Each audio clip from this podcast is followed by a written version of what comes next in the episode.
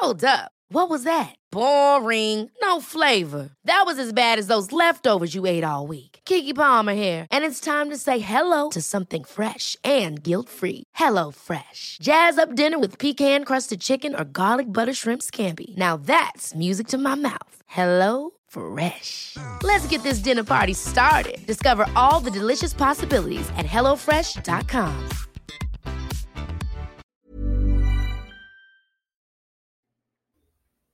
Buenas noches amigos, ¿cómo están? Este, bienvenidos a un capítulo más de su podcast Doctor al Cuadrado. Y como han visto en el título, eh, vamos a hablar un poquito con un médico, un doctor que además de ser un buen profesional, es un eh, gran camarada, gran amigo, que no, tiene mucho que, que, nos conocemos. Yo creo que si hacemos cuentas, como seis años. Este, él es médico, médico general, pero tiene este, una maestría, si no, ahorita me corriges, amigo, este, en tengo una maestría, no es un diplomado en, en, medicina estética y creo que tienes uh -huh. una maestría en, en, en, administración este, de salud, pero bueno, si no, ahorita me corriges. Este, y bueno, como, como siempre, doy la bienvenida y el gusto con, con mis invitados. Eh, cuéntanos, amigo, un poco de ti, este, si estoy en lo correcto o no estoy en lo correcto. ¿Qué tal? Mucho gusto, saludos a todos. Y pues más o menos estás un poco Perdido. correcto. Eh, yo lo primero que hice cuando salí de medicina general, yo estudié una especialidad y maestría en administración de institución de salud. Ok. Y luego ya fue cuando hice un diplomado en medicina estética. Que eso no tiene mucho, tengo entendido, ¿no? Eh, no, esa la terminé apenas hace un año. Uh -huh. Y ya llevo un año eh, pues dedicándome más que nada a, la medicina laboral y por las noches a medicina estética. Por la noche a medicina estética, perfecto. Pues estamos casi, casi igual, ¿no?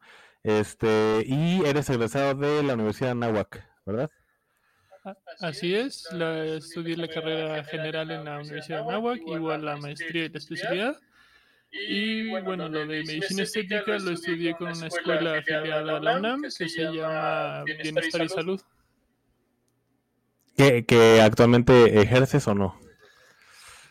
Sí, sí ejerzo de vez en cuando este, agendo consultas, como te digo, en las noches, saliendo de la oficina. Okay. Agendo mis consultas de medicina estética y pues les hago los procedimientos a mis pacientes, generalmente entre los días lunes y viernes, si se presenta algo, pues aprovechamos, amigo. Pues eres chambeador, amigo, eres chambeador. Este, y bueno, la verdad es que yo como quiero empezar con, con, con esta situación, digo, yo, yo siempre, y creo que tú, no, no sé, digo, me vas a corregir, yo desde que quise estudiar medicina, de primera instancia, y no sé si lo he dicho, pero yo siempre quise ser endocrinólogo. quise ser este, especialista. Obviamente, el, endocrinología sabemos que es una, una, alta especialidad. Tenemos que cursar, obviamente, la carrera de medicina general, que son 6, 7 años, dependiendo la, la, la universidad. Y de ahí eh, saltarte otros cuatro años, o si no es que dos años de medicina interna, y de ahí otros dos o tres años de endocrinología, y ya de ahí también, si quieres este, especificarte un poquito más en enfermedades de tiroides, enfermedades de, este, de, de, de cualquier otra parte como hipófisis o algo que tenga que ver con endocrinología, son otros añitos.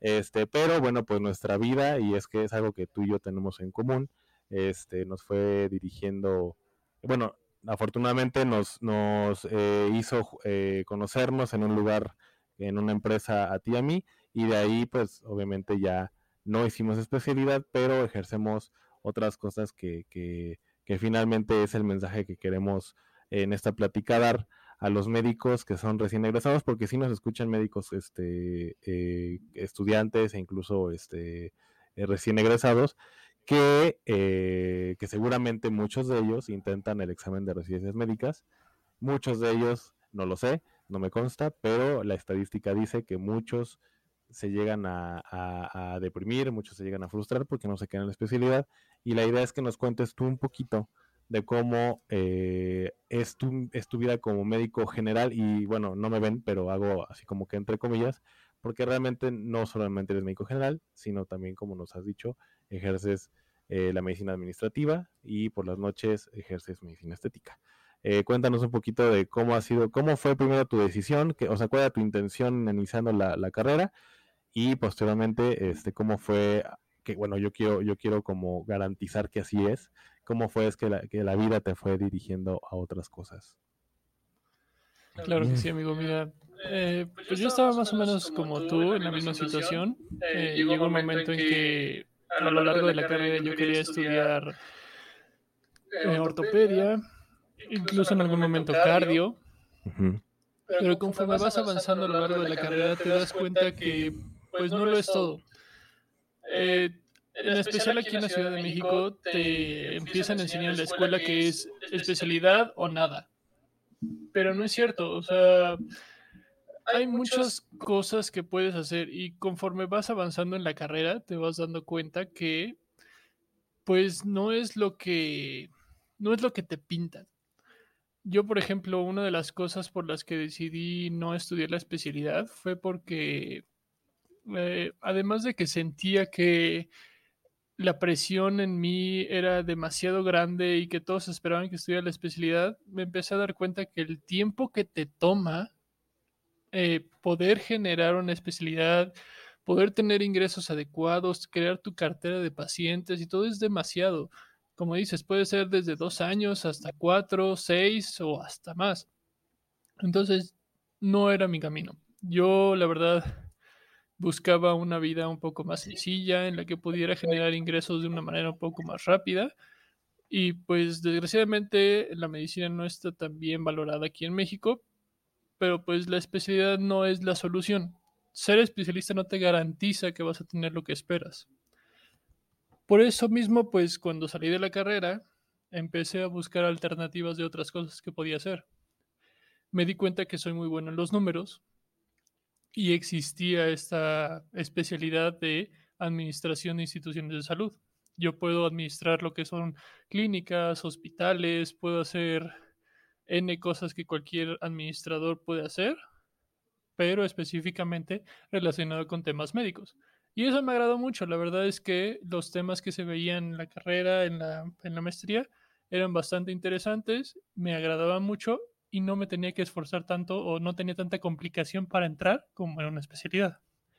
Como dices, el hacer el examen, hay gente que no lo pasa una, dos, tres veces el examen y es frustrante y sigues con la presión de que la gente quiere que tú hagas una especialidad, pero tú tienes que hacer lo que te llene, lo que te haga feliz. Entonces, eso fue lo que me llevó o me encaminó de alguna manera a tomar ese, ese riesgo de, ¿sabes qué? Sí voy a tomar la maestría, sí voy a tomar la especialidad y le voy a decir a mis papás y a todo el que me pregunte, ¿sabes qué? Ya no quiero ser especialista porque no es lo mío. No, el tiempo que le voy a dedicar, prefiero dedicárselo a mí que dedicárselo a estar estudiando y a ver si funciona. Luego eh, entré a varias empresas muy grandes. Por ejemplo, estuve en Modelo, estuve, ahorita actualmente estoy en Uber y la verdad la ventaja de ser médico laboral es de que ves todo lo que ve un médico especialista multiplicado a mil, porque pues también tienes que ver normatividades, cuestiones de trabajos en alturas, cuestiones de iluminación, cuestiones de accidentes este, por uso de maquinarias. La verdad es que haces lo mismo que debería de hacer un médico normal, pero pues es más gratificante porque además estar en una empresa te da muchas libertades, tienes flexibilidad en tus horarios, tienes tiempo para hacer otras cosas que con una especialidad puede que lo, lo pierdas porque a cada rato te pueden estar llamando porque te necesitan de alguna urgencia o alguna cirugía que salió de repente. Y aquí no. La verdad es que es bastante flexible y pues te permite hacer otras cosas. Investigando, pues te das cuenta que el ingreso de un especialista, el ingreso que tiene un médico laboral es menos, entonces puedes buscar aún más alternativas. Yo, aparte de ser médico laboral, con estas flexibilidades que tengo de tiempo, pues me he dedicado a estudiar. Así fue como llegué a dos caminos. Uno fue la medicina estética y otro fue pues lo que se conoce como el trading y las acciones. Entonces, en mis tiempos libres en la oficina, que les van a tocar mucho si, si llegan o deciden ser médicos administrativos o laborales, pues yo me dedico a estudiar y a ver mis acciones y ver cómo funciona el dinero en el mundo y pues hacer más cosas, ¿no? Y en la noche, pues cuando encontré la medicina estética, te das cuenta que no es tan complicada, no tienes que hacer una especialidad, porque no es algo quirúrgico. Tú cuando haces el ENARM te pintan la medicina estética o la medicina plástica como que todo es cirugías y a cada rato vas a estar operando qué narices, qué boobies, qué oídos y hay otro campo, un campo muy grande, no muy explotado hasta ahorita, que es la medicina estética de mínima invasión. ¿A qué me refiero con eso? A que tú le puedes poner a tus pacientes que pues que el botox para que no se arruguen o que les puedes poner la carboxiterapia para que bajen de peso, o les puedes poner ácido hialurónico para que pues mejore un poco las arrugas. No tengo que operarlos, no tengo que llevarlos a un quirófano, les da muy buenos resultados y la verdad es que el ingreso es muy bueno y la dificultad es muchísimo menor porque no tienes que hacer ningún ENAR, pero eso sí, tienes que estarte preparando. Eh, yo en la escuela que estudié no es que me queje de ella, pero sí me dio una, una base simple. Tuve que buscar más cursos, tuve que seguirme preparando, cosa que pues te toma tiempo, pero el beneficio siento yo que a veces es incluso mejor que el de un especialista cualquiera. Claro, ¿no? Y este, en tu caso, bueno, te, entiendo porque yo estoy en la misma faceta, ¿no? De, tener como este, muchas actividades que tengan que ver o no con la medicina, este, bueno, la medicina en general, uy, la medicina general, porque bueno, finalmente sí es, sí es este, gratificante, al menos cuando te das cuenta eh, que puedes hacer muchas cosas siendo médico general y también, o sea, como dices, no está muy bien valorada, pero creo que también depende mucho de uno, aunque estemos nadando, nadando contra corriente tanto médicos generales como médicos especialistas, porque eh, los que nos escuchan de otros países, porque nos escuchan, por ejemplo, de Bélgica, ¿no? Bélgica no puede tener los mismos problemas de un médico, los médicos de Bélgica no tienen los mismos problemas que los médicos de, México y la de Latinoamérica en general, porque aquí sí es un poquito muy complicado, pero creo que también depende mucho de, de cada uno de nosotros los médicos, este,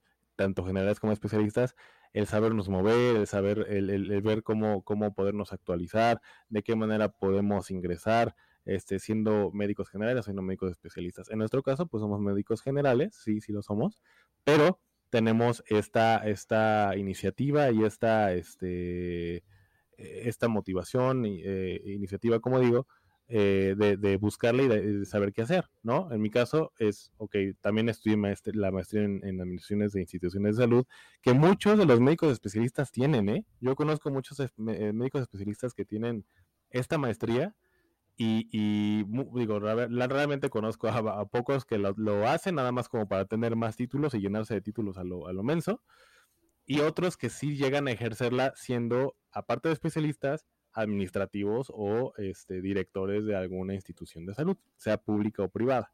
Y eso está bien. Aparte de ser especialista, pues tienen, tienen conocimiento de la administración, de cierta, de cómo usar la tecnología, la mercadotecnia, este, eh, en salud. Y eh, la otra cuestión es esta, que no tiene nada que ver con lo médico, tú te dedicas al, trading, a, a, lo que son criptomonedas, a la inversión, este, etcétera que también eso es lo que, lo que creo que, debemos de valorar. No todo es medicina, tenemos que saber de muchas cosas y que y sobre todo aprovecharlas porque son cosas que nos puede dar ingreso, ¿no? En tu caso es el trading, en mi caso es la comunicación y estamos en esa en ese en ese plan. Entonces creo que no toda la medicina, no, no se cierren en que todo, todos los ingresos que tienen que tener es eh, con base a la práctica médica no siempre es así. Y como bien dices, o sea, no, no es que la especialidad sea mala. O sea, de hecho, creo, o sea, yo soy de la idea que, que un médico, un médico en general, el sueño, como dijiste tú, yo, yo quise ser ortopedista o traumatólogo. Yo también quise ser, quise ser endocrinólogo y, e intenté hacer el examen para, para traumatología.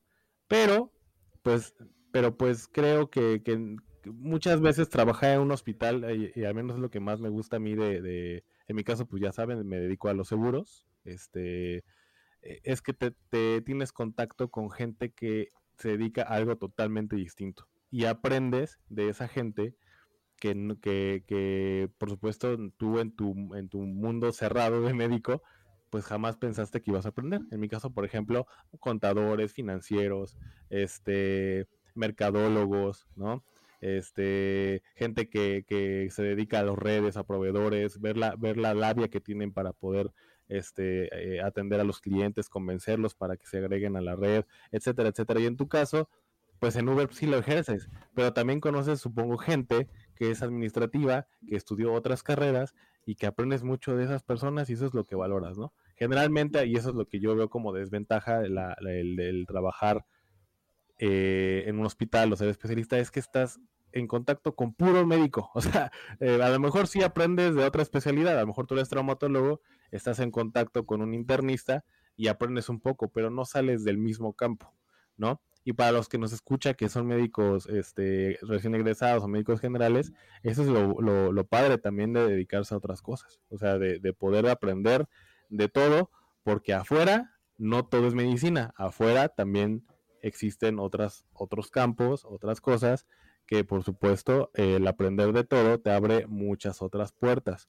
Entonces, el pasar el examen o no, creo que no te hace ni más tonto ni, ni menos tonto creo que es una oportunidad, yo así lo veo ya, es una oportunidad para que eh, voltees a otro lado y a lo mejor te están sonriendo en otra, en otra rama o en otra faceta que tiene la medicina, porque la medicina, aparte de, su gran rama que da especialidad, pues tiene otras ramas muy, muy grandes como en tu caso, en tu caso la medicina, la el diplomado en medicina estética, la mía en mi caso pues la, la administración y la comunicación, y hay otras, hasta incluso política puedes hacer con estudiando medicina, ¿no? Entonces, este, y ya especificando un poco, eh, que eh, contabas un poco la diferencia entre, entre la medicina estética y, lo que es llevar a un quirófano. Eh, en general, este, ¿qué, es la medicina estética, amigo? O sea, digamos una definición o qué es lo que te dedicas tú y cuál es el diferenciador o cuál es esa línea tan delgada, o no sé si sea tan delgada, de la medicina estética con la cirugía plástica, para que sepan por qué eh, sepan muchos que hay una, digo, yo, yo, yo, no, yo estoy un poco desconectado, pero sí hay una cierta molestia por parte de los cirujanos plásticos, este, de que muchos médicos estéticos están, creo que de manera este, eh, no, no muy legal que digamos, pero están a lo mejor ejerciendo cosas o tomándose facultades que no deben de tomarse, ¿no? Entonces nada más dinos que exactamente eh, un médico estético qué es y un cirujano plástico o, o más bien cuál es la diferencia en sus en sus en su trabajo por favor. Claro este aquí lo que nosotros hacemos es medicina de mínima invasión a qué me refiero con mínima invasión nosotros no vamos a meter más que a una aguja este, un pequeño suero no, no los vamos no los vamos a agredir como en una cirugía. No los vamos a tener que anestesiar general ni nada, sería anestesias locales y en lo que le ponemos a lo mucho unos pequeños hilos tensores que pues abarcan milímetros como una aguja y pues hasta ahí llegamos, ¿vale? Esa sería como que la diferencia principal. Ahora, muchos cirujanos, pues sí, o sea, la verdad es que se quejan mucho de nuestro trabajo porque queda más operar una nariz o corregirla con ácido hialurónico con hilos una vez cada seis meses. Pues la cirugía te deja más. Claro. Y técnicamente le estamos quitando trabajo. Pero hay de todo. Hay escuelas clandestinas que te enseñan, incluso siendo cosmiatra, ni siquiera médico. O hay escuelas como la que yo tomé, que es solo para médicos, que la, avaló eh, la UNAM y que pues te enseñan todo, desde cómo se hace el tratamiento hasta cómo tratar una reacción alérgica y cómo tratar una emergencia y cosas que los cosmeatras y otros no conocen y que clandestinamente están haciendo, ¿no?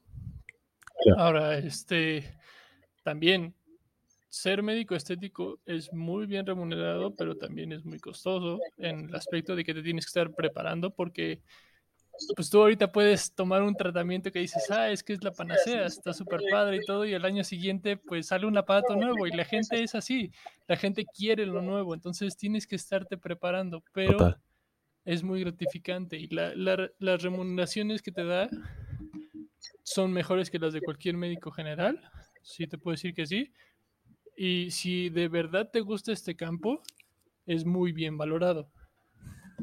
Es mucho más valorado que la verdad una consulta general que pues, tú le puedes pedir a un paciente, no, pues 300 pesos te va a decir, ay, qué caro, pero le dices, te voy a poner 1500 de Botox y te va a decir, bueno, ay, sí, sí, ¿no? Vale la pena. Que sí me voy a ver bien y mis amigas me van a chulear. Pues, desgraciadamente así es, ¿no? Así es nuestra sociedad. Y pues como médicos nos toca pues buscar qué es lo que nos, nos llena y qué es lo que nos atrae para generar, pues, ahora sí que ese ingreso que necesitamos haciendo lo que te gusta. Si tú haces algo que te gusta, la verdad es que tienes mucho campo. Conozco gente que incluso se puso a estudiar mercadotecnia. Cuando yo estaba estudiando administración, ellos mercadotecnia y se dedicaron a publicitar medicamentos, por ejemplo. Entonces, mientras hagas algo que te gusta, que te llame, campo, hay infinidad de cosas que hacer infinidad de cosas. Y como dices, o sea, aquí en este mundo no todo es medicina y conoces mucha gente. Mucha, mucha gente. Incluso llegó un momento en que yo cuando estaba este, saliendo de la carrera, mm. no sé si te acuerdas, yo antes daba consultas a domicilio. Sí, sí me acuerdo. Y mientras daba consultas y no había consultas, ¿qué hacía? Vendía gas. ¿Qué hace un médico vendiendo gas? Quién sabe, pero me enseñó de ventas, me enseñó de platicar con la gente, me enseñó a venderme, porque eso somos. Somos médicos, pero también somos vendedores. Nosotros vendemos nuestro trabajo. Tenemos que convencer a la gente de que nuestro trabajo está bien hecho. ¿Y qué mejor manera de hacerlo o de aprenderlo que haciéndolo? Si no lo empiezas a hacer, nunca vas a tener esa facilidad de hablar con la gente, que es lo que te va a ayudar como médico. El resto, cualquiera lo puede hacer. Pero la práctica es lo que te va a hacer un gran médico en el ámbito que tú quieras. Sí, eso es verdad, eso es verdad. Y es que a veces, y he escuchado a algunos colegas decir, es que yo cómo voy a poner a, vender gas. Y es que el ego de un médico generalmente, y no me dejas mentir, está por los cielos. Y, y, realmente cuando encontramos a alguien mejor que nosotros, es cuando te das cuenta y dices, no mames, o sea, creo que, creo que me falta mucho por, por estudiar, mucho por esto. Pero el hecho de que te pongas a vender gas, el hecho de que te pongas, o sea, en mi caso, ¿no? A lo mejor habrá muchos médicos que digan, no, mami, yo qué chingada me voy a poner yo a hacer un podcast. Yo soy médico y, y mi trabajo es hacer, este, o, estar haciendo eh, cirugías en un quirófano, o dando consultas y haciendo, o poniendo catéteres, este, venosos centrales, etcétera, etcétera, ¿no? O sea, muchas veces, y creo que ese es, ese es el error que, que tenemos entre el gremio, que es como es muy jerárquico dentro de un hospital, están acostumbrados o estamos acostumbrados este, a, eso, a la jerarquía y que y si tú tienes dos especialidades te crees mucho mejor que, que otro que no tiene ninguna o que otro nada más tiene una especialidad, ¿no? Y son, ese es el problema a veces, ¿no? Que dices, bueno, es que yo, yo, yo estudié medicina, como por qué voy a manejar un montacargas, güey, pues hazlo, o sea, si a ti te gusta, si a ti te llena y, y lo más importante creo, y es lo que todos buscamos, es un ingreso en algo que nos gusta, pues adelante, ¿no? No tiene absolutamente nada de malo. Si la gente habla y eso, bueno, es que ahí está el problema. A lo mejor sí te afecta lo que digan o el, la opinión de otras personas, pero, pero vaya, o sea, como, dices tú, yo aprendí a tratar al cliente, aprendí a acercarme a la gente, aprendí a tener un mejor verbo, a tener mejor palabra para poder este, vender lo que, lo, lo, mi producto, ¿no? En este caso, este, el gas, como, como bien dices. Entonces, esa es la, esa es la cuestión, o sea, esa es la, la, lo que yo siempre he dicho y yo me di cuenta también, ¿no? Cuando yo quise ser especialista, lo intenté creo que tres veces y mi ego no me dejaba, porque yo decía, es que como si mis amigos se están quedando en la, en la, en la, en la universidad y yo no. Entonces, digo, perdón, en la especialidad y yo no. Pero pues realmente no debe ser así. O sea, yo creo que la, la idea, y ya se me apagó la luz, perdón, este, es que este, tú hagas lo que a ti te llena Y si tú, y como vean aquí como es un ejemplo de las, las alternativas que tenemos, a ver, permítame Ya, perdón, es que se me fue la luz, pero ya estoy de nuevo aquí. Este, la, la idea es precisamente esa, o sea que, que hay muchas, muchas, muchas cosas por hacer, este, como médico. Muchas, muchas. Lamentablemente en las universidades, y digo, al menos yo que, que soy egresado de la Universidad Justo Sierra, este, no nos hablan nunca de, de estas alternativas, ¿no? Siempre es, eh, vamos, hay que, tienen que estudiar medicina general para ser un buen especialista, o sea, tienen que tener las bases para ser un buen especialista. Y pues realmente hay otras cosas, ¿no? Y, y en tu caso, pues es esto que nos estás contando, y una duda me surgió de lo que, de lo que dices. ¿Hay alguna cosa que un médico o un cirujano plástico no deba hacer que, un, que solamente esté facultado el médico estético? ¿O solamente es al revés? O sea, como que un estético no puede hacer cosas que un cirujano plástico únicamente debe hacer. Mm, bueno, eh, de poderlo hacer, sí podría si tuviera las bases o el conocimiento del procedimiento que va a realizar. Ah, ok como son temas no quirúrgicos, no son tan complicados siempre y cuando tengas la preparación. Pero, por ejemplo, si un médico este, cirujano quiere hacer una reinomodelación con ácido hialurónico y nunca lo ha puesto en su vida y no sabe cómo se siente, porque la verdad e-, es como poner una jeringa con gel, o sea, necesitas sentirlo para saber cómo es. Si nunca lo has hecho, pues a lo mejor no queda bien. Claro. O a lo mejor incluso hasta puedes generar una reacción alérgica. ¿Que estaría facultado para hacerlo? Sí, sí lo puede hacer. Ah, ok. Siempre y cuando tenga esa preparación. Claro, nosotros como médicos estéticos no vamos a poder hacer una cirugía si no tenemos un, certificado de que profesional, ¿no? Claro. Exacto, entonces en ese campo, por eso hay, hay cirujanos que se dedican, digamos, a sus cirugías programadas y en sus tiempos libres son médicos este, estéticos como nosotros. Ah, eso sí no sabía. Porque sí, sí lo pueden hacer. Ah, ok, ok. Sí, es que esa es la, otra duda, porque decía, bueno, este, creo que, creo que sí hay médicos estéticos que, que a lo mejor ya abusan un poco de, de, confianza, ¿no? Por decirlo así. Y eso es importante que lo, que lo mencione, y digo, no, no, no por echar a los médicos estéticos, digo, por supuesto, nada que ver, pero sí tienen que ver tienen que asegurarse los que, los que nos están escuchando y, nosotros también, bueno, en mi caso, porque tú sí eres médico estético, que si te vas a hacer un procedimiento de medicina estética, te asegures de que este médico esté certificado, que tenga un diplomado, que tenga una maestría o que y que, y que no este que no haga estas cosas. No sé si un médico general, bueno, claro, un médico general puede aprender a hacer sin tener una, un, un respaldo oficial, pero creo que lo mejor y no me dejas mentir, lo mejor es que sí se preparen y sobre todo que sea de una universidad de confianza. Me parece que el diplomado, me parece que el diplomado como tal no, no te da una cédula profesional, pero sí te da un papel o un diploma que diga es eh, egresado de tal institución, está, está facultado para poder ejercer este tipo de, de prácticas. Ah, y, eso es lo que también quería entrar. O sea, ¿qué diferencia ves tú? O, bueno, no ves tú, sino, sino cuál es la diferencia exacta de un médico estético con diplomado a un médico estético con maestría? No sé si tenga que ver únicamente con la tira de materias o cuál es la diferencia. Generalmente es, como dices, las, las materias y el tiempo de preparación. Un diplomado es un una cosa un poco más rápida, que pues te van a dar los temas generales no vas a tener tanta práctica. La práctica la vas a tener que desarrollar tú, ya sea o entrando a una clínica o en tu propio consultorio. Ya una maestría, eh, eso sí puede tomarte dos, tres años, pero porque tienes demasiada práctica y un poco más de temas. Ahora, también tenemos que ver que toda escuela estética, todas, solo te van a dar los procedimientos generales. Botox, rellenos, este, hilos, pero ya los procedimientos con maquinarias, con lo más nuevo y todo eso, tú vas a tener que meterte a tu campo, te vas a tener que dar un clavado y buscar proveedor. Hiring for your small business? If you're not looking for professionals on LinkedIn, you're looking in the wrong place. That's like looking for your car keys in a fish tank. LinkedIn helps you hire professionals you can't find anywhere else, even those who aren't actively searching for a new job but might be open to the perfect role. In a given month, over 70% of LinkedIn users don't even visit other leading job sites. So start looking in the right place. With LinkedIn, you can hire professionals like a professional. Post your free job on linkedin.com slash people today.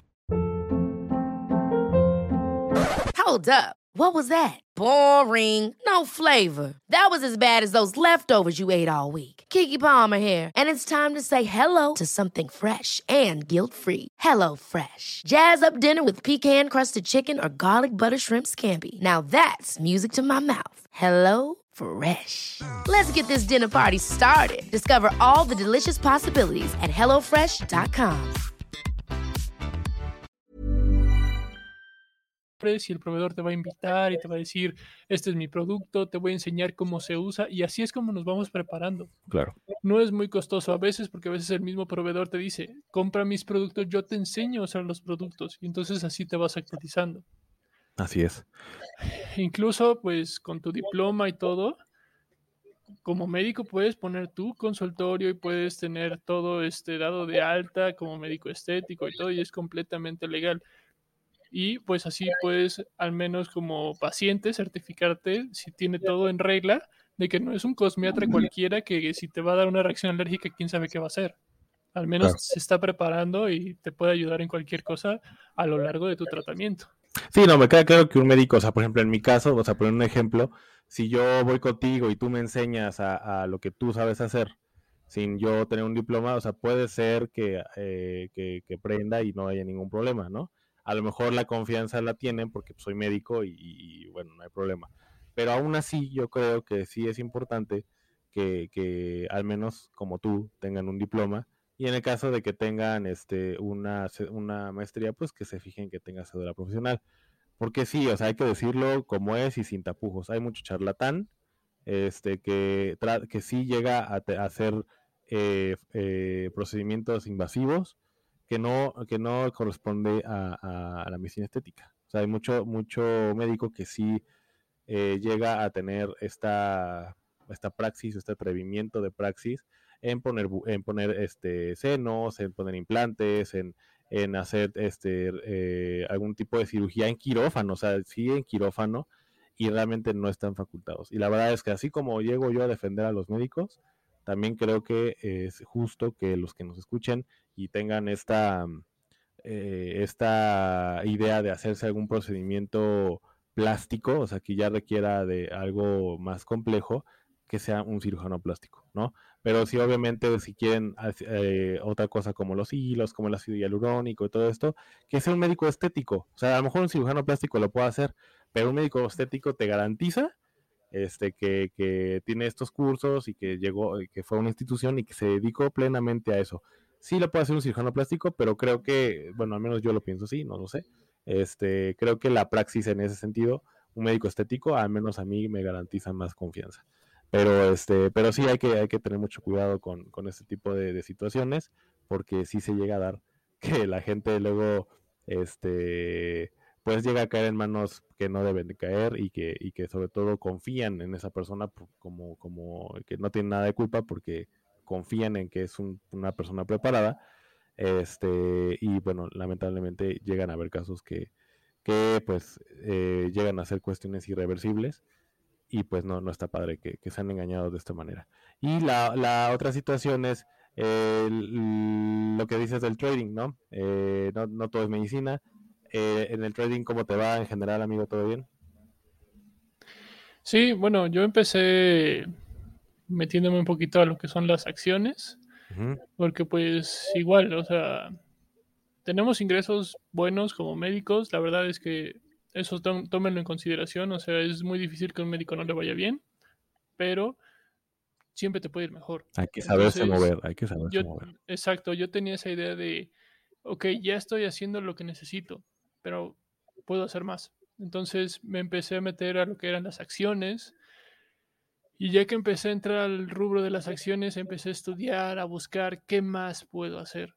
Entonces me metí a criptomonedas, yo hago intercambio de, dólares, este, me metí a el trading, veo la bolsa de valores cómo está en ese momento, hago mis operaciones a lo largo del día. O sea, el punto es aprovechar tus tiempos libres para hacer otra cosa, para aprender algo nuevo. Igual, cuando yo estaba saliendo de la escuela y estudiando, pues ya viste, aprendí este, de vender gas, aprendí a venderme como persona también. Incluso llegó un tiempo en que aprendí de reparar maquinitas, esas maquinitas que tú ves en, los, en las papelerías de juegos de casino. Ah, yo las sé reparar. ¿Qué tiene que ver con medicina? Nada. No tiene que ver absolutamente nada con medicina, pero en algún momento me va a servir. Me sirve para reparar cosas en mi casa, por ejemplo. Entonces, nada de lo que aprendas nunca lo vas a usar todo te va a servir para algo. En algún momento de tu vida todo te va a servir para algo. Te digo, tengo compañeros que empezaron con, igual que yo, con administración y luego se desviaron a marketing. Y luego de ese marketing se metieron a una empresa y ahora publicitan medicamentos. Ellos no recetan, ellos no lo, no lo fabrican. Lo único que lo hacen es vender el medicamento. Eso es todo. Que sí, el medicamento está relacionado con medicina, sí, pero el venderlo, ¿qué tiene que ver con medicina? No mucho pero son cosas que vas aprendiendo a lo largo del camino. Siempre y cuando tú quieras hacer algo diferente, tienes mucho campo, muchísimo. Y el médico, la verdad es que cabe donde sea, incluso hasta en leyes. Tú te puedes meter como a estudiar leyes y te vuelves legislador, de medicina. O sea, hay muchas cosas que puedes hacer. Puedes defender médicos, ¿no? Qué, orgullo hacer eso, la neta. Sí, entonces, la medicina, la verdad es que como decíamos al principio, o sea, aquí y pasa mucho más aquí en la Ciudad de México, todos te dicen, es que tienes que estudiar la especialidad sí o sí, porque un médico sin especialidad no es nada, y no es cierto. Claro. La verdad es que el campo es enorme, y si las personas te dicen algo, ¿qué más da? O sea, ¿quién es el que lo va a padecer o quién es el que lo va a gozar? Uno mismo. Entonces, si no te gusta, pues no yo cuando pensaba en la especialidad decía, es que hacer guardias, ser tratado como soldado y de repente ver a las personas que quiero cuando quiero y hay veces que te castigan y ya no puedes, perderme eventos, perder tiempo de lo que hago, sabía que no era para mí. Entonces, si a ti te gusta, qué bueno, la verdad es que es algo admirable, claro. pero no es para todos y no tiene por qué serlo a fuerzas si la sociedad te inculca y te dice es que tienes que ser especialista, no es cierto. La verdad es que cualquiera puede hacer lo que quiera y puede salir adelante siempre y cuando investigue, siempre y cuando aproveche su tiempo y siempre y cuando quiera hacerlo. Sí, no, totalmente. Y, digo, y qué bueno que dices eso de aclararlo, ¿no? No es que le echemos a los médicos especialistas para nada, al contrario.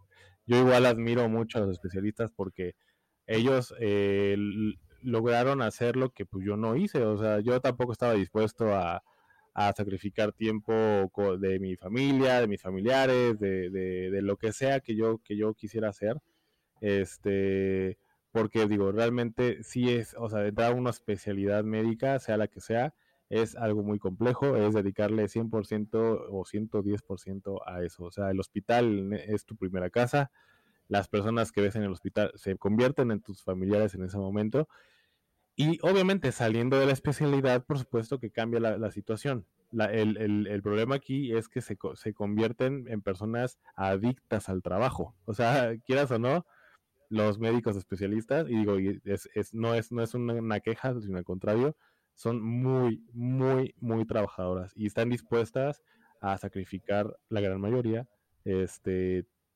tiempo que a lo mejor yo no, yo yo no pudiera sacrificar, ¿no? O sea, yo no quisiera sacrificarlo. O sea, yo, yo todos mis amigos que son especialistas eh, se la pasan trabajando todo el tiempo, todo el tiempo, todo el tiempo. Y la verdad, qué bueno, qué chido, porque pues obviamente les va bien.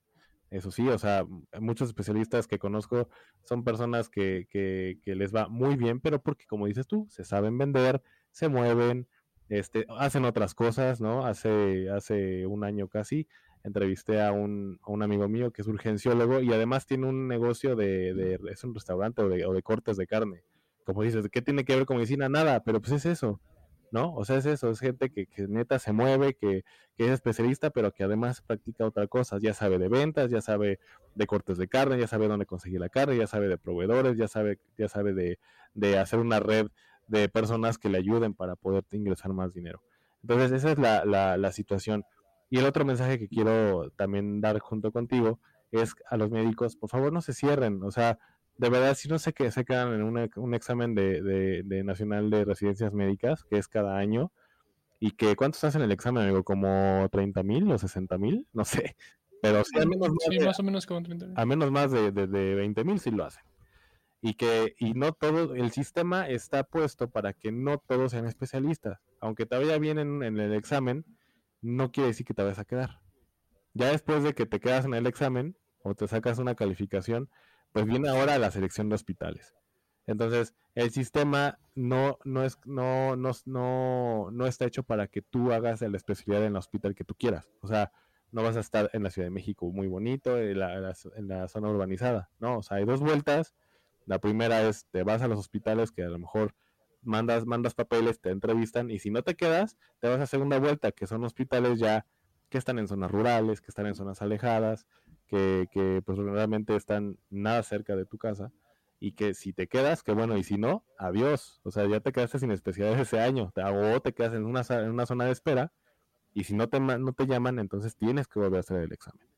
Entonces, me, o sea, obviamente eso es una cuestión de sistema, está mal nuestro sistema de salud, y nuestro sistema administrativo de salud es muy malo. Este, pero esa es otra situación. Y, a pesar, y si a pesar de esto sabes y dices, aún así quiero intentar ser especialista, perfecto. La verdad, mis respetos y lo respeto mucho, pero como ven, no está fácil y es una cosa que al menos creo que ni tú ni yo estábamos como dispuestos a pasar y afortunadamente, como dices, a lo largo de nuestra vida, tuvimos muchas, muchos trabajos, muchas, este, muchas labores, muchos perfiles y nos dimos cuenta que hay muchas otras cosas. En nuestro caso, este, pues medicina estética y administración, en mi caso administración y comunicación, y existen otras cosas, docencia, investigación, política, este, eh, medicina laboral, medicina ocupacional, este, eh, medicina legal, ¿no? Hay, incluso hay, hay, una maestría, me parece, o especialidad, no me acuerdo, en el Politécnico de Medicina Deportiva, que también te puedes dedicar y conozco a una persona que trabaja eh, como médico del TEC de Monterrey, de los borregos del TEC de Monterrey, y es una persona muy feliz, ¿no? Entonces, no se cierren nada más en eso, o sea, si, si ustedes quieren una alternativa o algo, hay mucho que hacer, mucha rama, mucho de dónde poder este, ingresar y sobre todo, lo más importante, mucho de dónde ser feliz. Pero si tú obviamente te das cuenta que tu, tu, tu situación o tu, tu, pasión eh, pertenece a la, a la especialidad médica, adelante, lucha por ello. No es fácil, nada es fácil, pero la medicina, la especialidad es mucho más difícil, a mi, a mi parecer. No sé qué opinas tú. Sí, no, además, también quiero recordarles, o sea, si ustedes, hay posibilidades de todo. Y por ejemplo, si ustedes hacen el LENAR, solo están luchando por una beca. Pero si no te quedas y tienes la gran ventaja de poder pagar tu, especialidad, también lo puedes ah, hacer. O sea, de que existen las posibilidades, existen muchas, infinitas, pero no se cierren a que no obtuve esa beca, porque lo único que están luchando es por una beca, no están luchando por la especialidad al fin de cuentas, porque como dices, el hospital es una cosa y luego tienes que salir y luchar contra otros especialistas, o sea, eh, eh, son muchas cosas. Entonces, posibilidades hay, solo es cuestión de buscarlas. También, por ejemplo, tenía yo un amigo en la maestría que, igual que ustedes, o sea, quiso hacer el examen de especialidad y surgió esta opción de, ¿y por qué no me vuelvo médico legista? No necesito especialidad y ahora es creo que jefe de la no me acuerdo la PGR o algo así. Está en la Suprema Corte, ¿no? Sí, o sea, ya tiene, ya tiene un trabajo, incluso faltaban las clases por tanto trabajo que tenía. O sea, y él no lo esperaba, no era lo que él buscaba, pero la posibilidad y el camino se le dio. Entonces, existen maneras. Sí, claro. Muchas maneras. Sí, Solo es buscar. Exacto, o sea, atrévanse a, a explorar este tipo de situaciones. A lo mejor dicen, ¿saben qué? Yo quiero especialidad y la chingada, o sea, están bien pendejos los dos, digo con todo respeto, amigo, y yo quiero, este, quiero seguir intentando la especialidad. Bueno, está bien, o sea, no hay ningún problema. Esto es un podcast para que ustedes, obviamente, escuchen, analicen y, lo, y es una opinión, no es la verdad absoluta, por supuesto, pero sí los invito que aunque quieran la especialidad, trabajen. O sea, y, la, la, ventaja es como tú dijiste al principio, el trabajar en empresas así como de administración de salud o, o en otra cosa, te permite estudiar para la especialidad. O sea, no es como que vas a hacer guardias y no, o sea, una empresa de horario Godín, que yo amo mi horario Godín, así como tú creo, este, eh, pues te permite a las tardes echarle ganas, tienes toda la noche para estudiar o tienes la tarde, tienes, no sé, o sea, es, la, la cosa es que te permite organizarte un poco más tu tiempo, hacer un poco más, este, dueño de tu tiempo y puedes hacerlo. Y a lo mejor ahí te das cuenta, ¿sabes qué? Sí es cierto, o sea, a lo mejor trabajando o a lo mejor siendo gerente, director de algo, pues me va, me va mejor más, más pronto, porque obviamente para que te vaya bien en todo, pues tienes que machetearle. Y la especialidad, pues más porque son como 30 mil años de especialidad. Este, pero igual y ahí te das cuenta, o sea, sí les invito a que, a que exploren ciertas áreas de la medicina, como la administración, como la docencia, la investigación, este, eh, el dar, el dar, este, talleres, el dar, este, ¿cómo se? Conferencia, yo, por ejemplo, doy conferencias en la Universidad de UTEL, doy conferencias este, en, en, en otras, en, otra, en, en, mi trabajo, por ejemplo, en mi trabajo daba conferencias en Walmart, ¿no? A los, a los, a los trabajadores de Walmart, a los trabajadores de Chedraui. Este, actualmente tengo dos carteras que es Walmart para poder asegurar a las personas y ayudas de otra manera, no necesariamente de manera clínica, ¿no? O, de manera física estando ahí. Y que, digo, eso es lo mejor. Pero también ayudas a las personas desde el sistema para mejorar el sistema y poner un granito de arena en un sistema que pues está un poquito complicado en nuestro país. Y en tu caso, pues amigo, pues imagínate, tú ayudas a rejuvenecer a la gente, ayudas a quitar esas arruguitas que la gente no les gusta o no nos gusta, este, a, exactamente, ¿no? A, está, está haciendo así, mi amigo, o sea, así como la silueta de una mujer, porque generalmente las mujeres son las que, las que por supuesto, este, demanda, hay, la demanda es supongo que más mujeres que hombres, no sé, tú me dirás ahorita, este, pero bueno, no sé, pero este, pero ahí está, es esta excepción de, de hacer sentir a la gente de otra manera, hacer, de hacer sentir bien a la gente de otra manera, que no necesariamente este, tiene, tiene que ser mediante ese, ese camino que es muy largo, muy difícil, muy bonito por supuesto, pero puedes tú eh, a lo mejor ahorrar tiempo, ganar bien, ¿no? En, un, en a lo mejor más rápido de lo que tú piensas. Y este, y no sé, pero bueno, la pregunta es esa, por cierto, ¿cuáles, cuáles digamos, son los procedimientos que más te, te demandan, amigo? Y, y quiénes son los que, los más vanidosos de todos, hombres o mujeres? Cuéntanos. Pues te, te, sorprendería la cantidad de hombres también Ah, que luego llegan, Ah, pues, porque sí hay muchos hombres que también dicen, ah, es que ya, ya me estoy arrugando, ¿no? Entonces, pues sí, por ejemplo, los procedimientos con Botox se dan mucho y a las mujeres les gusta mucho este, la carboxiterapia para, para bajar de peso. Ah, a ver, explícanos bien qué es eso, amigo. Eso de para, porque seguramente les llama la atención a nuestros, a nuestra audiencia. Sí, yo este, utilizo una máquina Que libera CO2. Ese CO2 lo inyecto directamente, se puede inyectar en cualquier parte del cuerpo, Mm. pero pues generalmente es en el abdomen porque lo que hace es oxida grasas y entonces bajan de tallas. Ahí está. Y pues esos procedimientos me los piden mucho las mujeres. Incluso también sirve para un montón de cosas, porque también te hidrata la piel, te mejora la circulación. Incluso hay veces que la carboxiterapia, si usas una aguja un poco más grande, la puedes usar para tratamientos de dolor este, reumático. Entonces, se puede hacer mucho con la carboxiterapia. Ok, y explica, amigo, porque este luego preguntan, ¿el ácido hialurónico para qué sirve, amigo? ¿Para qué lo usas? es pues como una especie de relleno. Entonces, por ejemplo, si tiene unas, digamos que de la nariz para abajo es ácido hialurónico y de la nariz para arriba es Botox, por lo general. No siempre es, así, pero generalmente las arrugas de la nariz para abajo son un poco más profundas y pues digamos que las tienes que rellenar, por así decirlo. Ah, perfecto. Sí, es que, eh, para que sea una idea de, de, de cómo es esta situación, como consumidores y como, y como este mm, como practicantes de esta, de esta profesión que creo que es muy, muy padre, la neta.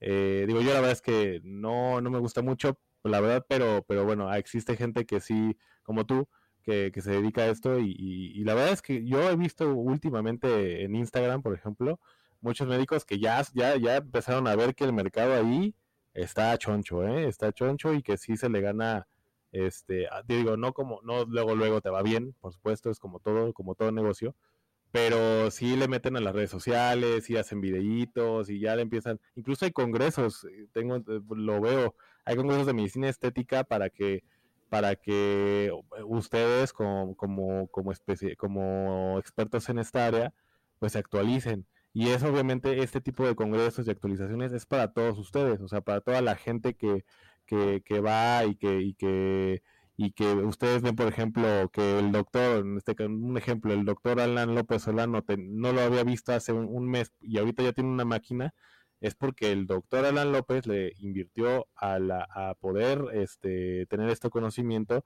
y por supuesto que necesitas una máquina o cierto, cierto instrumental para poder hacer este procedimiento. Entonces, también tiene su chiste, también es, implica conocimiento, implica estudio, implica sacrificio, implica muchas cosas este, para, para que obviamente la gente tenga esta satisfacción que, busca y, esta, y las expectativas tan altas que tiene la medicina estética de hoy en día se puedan, puedan, puedan llegar este, a dar resultados.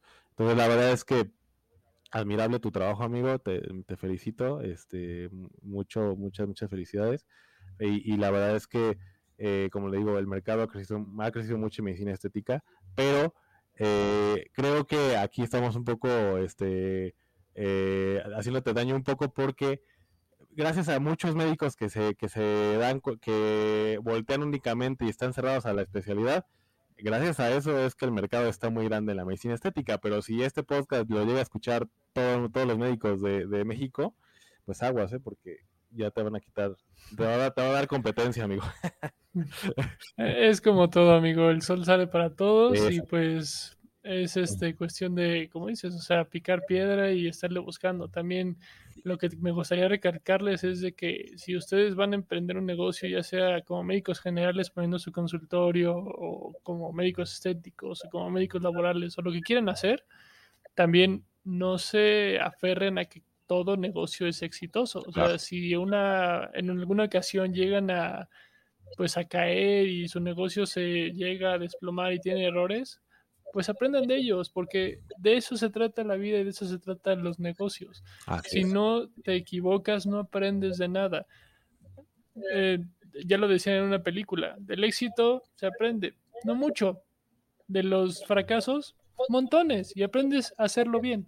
Entonces, no se depriman, si fracasan una vez, vuelvan a intentar y vuelvan a intentar. El que no gana es el que no lo sigue intentando, no el que fracasa. Es correcto, es un buen mensaje. La verdad es que es cierto eso. Y te voy a poner yo un ejemplo. Tú te, tú te acuerdas que yo tengo la de la empresa Procura, este, lo, lo seguimos trabajando un poco.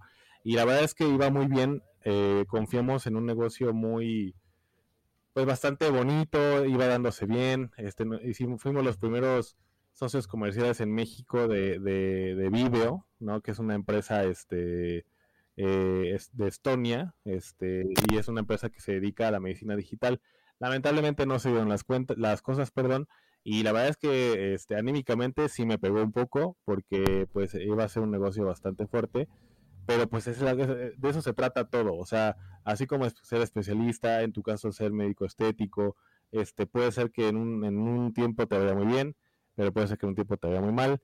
En el caso de podcast está subiendo, está subiendo, está subiendo, gracias a Dios, pero va a haber un tiempo en que a lo mejor la gente eh, se llega a voltear a otro podcast médico y, pues así es, así es la competencia, ¿no? Y, y, tú sobrevives al mercado dependiendo de cuánto le dediques a la innovación, a cómo te dedicas a estudiar y la creatividad que le pongas a, cada, a cada cosa, ¿no?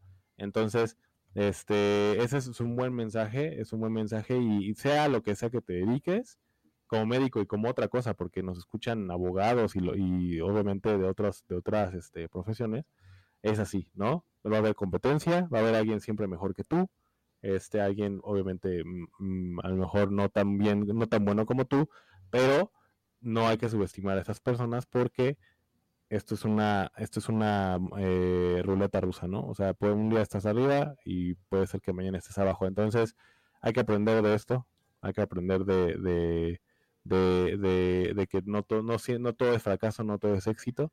Y en tu caso, pues está yendo bien, amigo. Ojalá deseo que te vaya eh, no mal, sino al contrario, te vaya mucho mejor. Y este, y qué bueno que nos, que nos aclaras estas dudas de, sobre todo primero, de, de cómo, de cómo es que cambia mucho, mucho la perspectiva y mucho el trabajo, porque creo yo, creo yo que el 98.9%, 99.9% de los médicos eh, pensamos en estudiar medicina para ser especialistas. Y muchos de nosotros no se nos dio por X y circunstancia, y gracias a que no se nos dio, estamos en algo que creo que a la fecha no cambiaríamos por nada, ¿no? Y segundo, la, la otra es que eh, nos quitas estas dudas, ¿no? Un poquito, porque digo, hay que, hay que a lo más profundo de esto de la medicina estética, de cuál es la diferencia entre ambas, la, esta, cuál, cuál es la facultad que tiene un estético con un cirujano plástico, y, y que un cirujano plástico sí puede hacer su, su, su labor, ¿no? De, médico estético, pero mm, hay que ser muy sinceros o, muy realistas. Casi ningún cirujano plástico lo hace, porque está obviamente como muy metido en el quirófano, como más metido en otros procedimientos más complejos, más invasivos, que está bien, ¿no? Que está bien para algo, por, por eso es que están ustedes, para, para completar ese, ese, ese hueco que a lo mejor los plásticos no, no se dedican por, por eh, cuestiones multifactoriales, pero este, eh, pero bueno, para eso, para eso existe esto. Y cirujanos plásticos no se enojen, la competencia eh, y, y esta, este tipo de procedimientos este, que no son invasivos, lo puede hacer un médico estético, trabajen a la par, creo que también eso, eso es un buen mensaje, trabajen a la par, obviamente no sean charlatanes también, ¿no? Los médicos estéticos, que obviamente no es tu caso, pero, pero hay médicos estéticos que se atreven a hacer cosas que, y ser ventajosos, porque esa es otra, otra palabra que creo que sí está bien, ser ventajosos en dedicarse a algo y hacer algo que no están facultados, no están preparados, entiendo que la práctica es el maestro, pero también es cierto que el papelito habla. Entonces, para, para todos aquellos que nos escuchan, por favor, eh, rectifiquen y, y, y, analicen bien y estudien o más bien este, dense cuenta de, de, con quién se están haciendo este tipo de procedimientos y no pongan en peligro esta situación. Entonces, amigo, no me queda más que agradecerte tu, tu, tu tiempo, tu, tus palabras y, con un muy buen mensaje último. Muchas gracias, amigo. Muchas gracias a todos, público. La verdad es que ha sido un placer estar con ustedes y bueno, pues no me queda más que agradecerles y darles un nuevo mensaje que es, recuerden, si quieren triunfar en la vida, no hay que saberlo todo, sino saber quién sabe, porque esa persona que sabe más que tú puede ser que el que te ayude en el final. Es correcto, porque esa es otra, ¿no? Este, a veces cuando vemos a alguien más que nosotros o mejor, en vez de acercarte con él y pedirle tips y ver de dónde aprendió, ah, no, hay que, hay que echarle, hay que echarle tierra, o ya se le tiene un, un, ahí una envidia, una, no, o sea, es una cuestión que, como hemos dicho, siempre va a haber alguien mejor que tú, siempre, y no solamente uno, un chingo. Entonces, aprendamos de esas personas, aprendamos de ellas, y este, y, y, y así creo que enriquece, enriquecemos más el conocimiento, enriquecemos más también nuestro valor como, como personas que darse cuenta de esto y, y, aprender de estas personas, pues nos hace todavía o cada día más mucho mejor, ¿no? Iba a decir más mejor, pero no, mucho mejor. Este, pues, te agradezco mucho, amigo, de verdad, te mando un abrazo bien fuerte y espero que, que, el mensaje, que los mensajes que nos diste y o que dimos en, conjunto le sirvan de algo a la gente en general y sobre todo muy específico esta vez sí a los médicos que, que están recién egresados, o que son pasantes y ya empiezan a, pensar en esto de, de, de, qué especialidad quiero o qué es lo que voy a hacer, o aquellos que no se quedaron y, y, están bien preocupados que qué chingados van a hacer con su vida. De verdad no se compliquen tanto, exploren, este, aprendan, eh, salgan a buscar, incluso ya ni salgan, ahí están las aplicaciones de, de OCC Mundial y Indeed y vean, vean los trabajos médicos en, en ciertas empresas para que, para que aprendan de esto, de estas empresas, para que aprendan de otro ramo y no se cierren solamente en, en eso. De verdad, traten de, de, aprender de todo porque así van a poder cotizarse mucho mejor en el mercado, ¿o no? Así es, amigo. Perfecto, pues muchas gracias, amigo. Muchas gracias, te mando un abrazo. Que estés muy bien. Este, y, y bueno, pues yo creo que sí será bueno eh, tomarte como panelista, ¿no? Para otros temas, para, para estar hablando aquí de, de lo que sea, ¿eh? de lo que tú quieras hablar, este espacio está abierto y este espacio, amigo. Te agradezco mucho, amigo, con todo gusto. Perfecto, pues muchas gracias, que tengan una excelente noche y este nos estamos escuchando la próxima semana. Hasta pronto. Ever catch yourself eating the same flavorless dinner three days in a row? Dreaming of something better? Well, HelloFresh is your guilt-free dream come true, baby. It's me, Kiki Palmer. Let's wake up those taste buds with hot, juicy pecan crusted chicken or garlic butter shrimp scampi. Mm. Hello Fresh. Stop dreaming of all the delicious possibilities and dig in at HelloFresh.com. Let's get this dinner party started.